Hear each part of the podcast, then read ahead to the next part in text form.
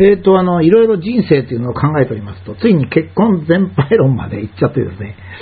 いや、まあ、ちょっと行き過ぎかなと思ったりもしますが、まあ、戦争が終わって男女の役割が大きく変わったわけですから、まあ、一度全てを考え直すというのにもいいんじゃないかというふうに思いますですね。まあ、ただ、ちょっと、えー、かなり強い反撃も考えられますので、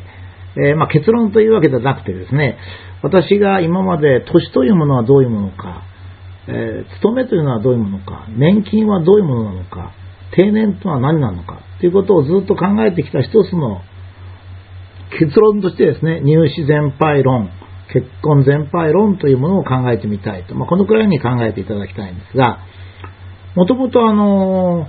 結婚とは何のためにやるんですかね？まあ、キリスト教徒でもないのにですね、結婚式当時に、当日にですね、一番最初から神の前で愛を誓うなんて嘘を言ってる人いるんですけども、大体神様を信じてないのに、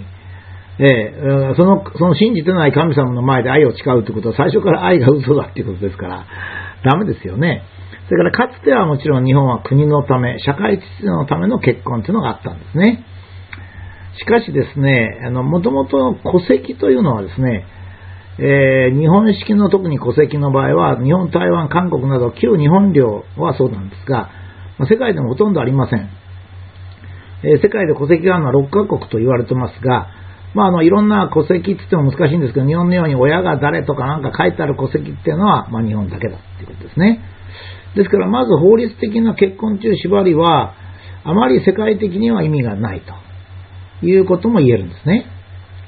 で、まあ、つらつら考えてみますと、家族というもの、まあ、結婚すると家族になるっていうのがまあ一番大きいですよね。そういう点じゃあ、家族というものは法律的な裏付けになる結婚とはまあ関係ありませんよね。男女がお互いに愛し合って一緒に生活して家族を形成しようと。すればそれでいいわけですよね。別段結婚式の届けでもいらないわけですよね。えこの度私たちは家族になりましたっていや終わりですからね。結婚しましたじゃなくて家族になりました。もう全然不道徳じゃないですよね、別に。法律に届けたから道徳的になるなんてことありませんからね。むしろ、結婚の届けを法的に出しても、まあ、1年で離婚するのはまだいいとしても、1ヶ月とか2ヶ月で離婚する人もいるんですからね。そっちの方が不道徳でしょうね、もちろん。えつまりですね、一人一人の独身人生の次、必ずまあ人間は最初は一人一人の独身人生人生なんですね。小学生はまだ男女で一緒になるといけないからですからね。そうするとその後には結婚ではなくて、二人で家庭人になるっていうことなんでしょうね。でもしかも家庭っていうのは男女と、男女に限定されませんよね。一人でもいいし、母と子供でもいいわけですよね。で、これはまあ、そのうち体外受精、体外妊娠っていうのは可能になるわけですから、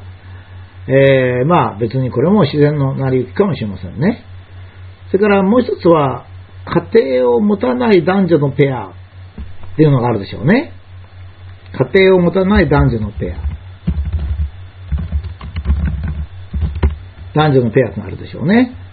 えー、男女で結婚しないけども、つまり家庭を持たないけれども、ちょっとこれ、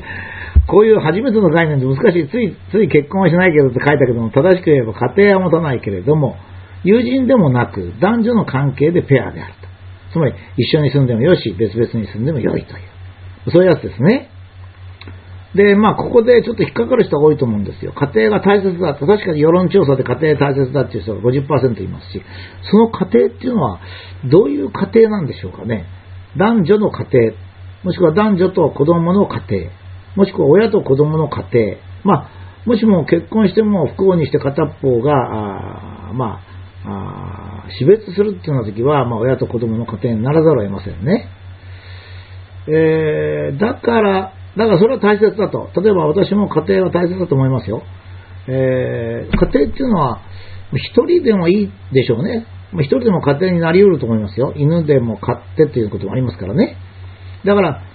まあ、ちょっと寂しいかなと思うこともないけども、それでもあり得ますよね。ゆるい家庭みたいのもあるでしょうね。旧来の男女の家庭もあるし、男女と子供の家庭もあるし、親と男女と子供の家庭もあるし、親と子供だけの家庭ももちろんいっぱいあるしと、まあ、いうことなんでしょうね。だから家庭が大切だから結婚と家庭が連動してるっていうのもちょっとね、あの、問題でしょうね。そうするとですね、あの、そうすると、まあ、ちょっと私もですね、えっと、まあ、あまりにも、こう、家庭、結婚っていうのは、一人一人の子供がですね、独身の子供が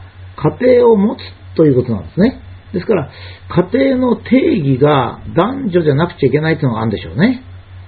これなんであるのかっていうのは難しいんですけど、まあ、昔は子供を産まないと国が滅びるからっていうのもあるんですね。だけど今は子供を産まないから国が滅びるっていう考えはちょっとあんまりないので、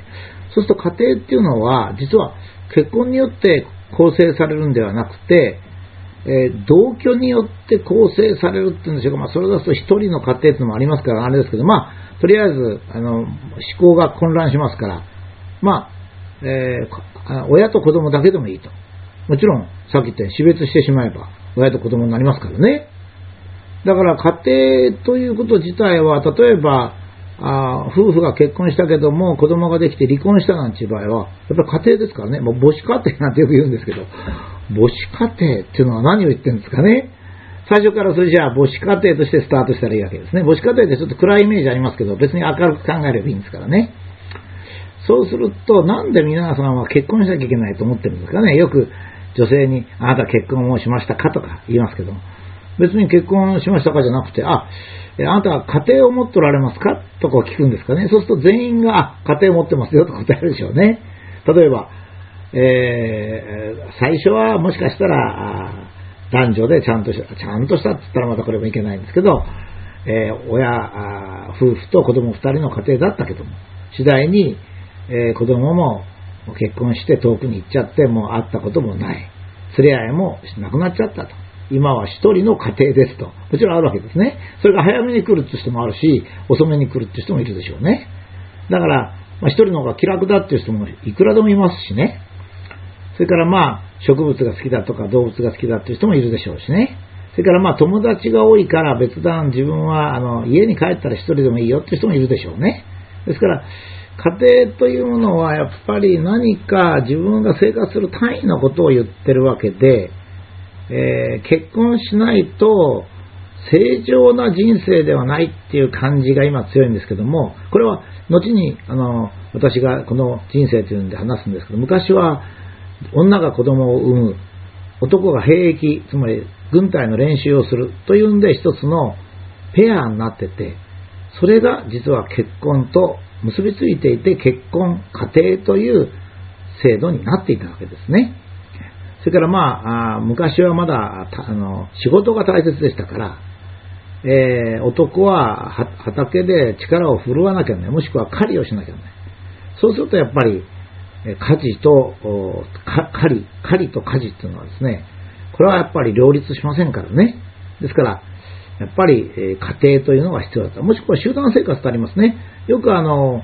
一つの家に8組の夫婦が住んでいる。というようなこともあるんですけどね。原始人ではですね。まあ、これなんかも、まあ、何をもって家庭というかっていうのは難しいですね。まあ、あの、私は実はこのシリーズでずっと考えているのはですね、えー、戦争がなくなった後での男女関係、家庭、男の人生、まあ、これは女の人生が非常に大きく左右するんですけど、男女の人生っていうのを、まあ、切り開いていこうっていうか、大げさなことじゃないですよ。自分の心の整理として切り開いていこうと。どうも私が言ってることは断片的でついつまがってないと。ま、いうことを数年前に気がつきまして、ちょっとこれを検討してやっぱり結婚は全全敗でしょうね。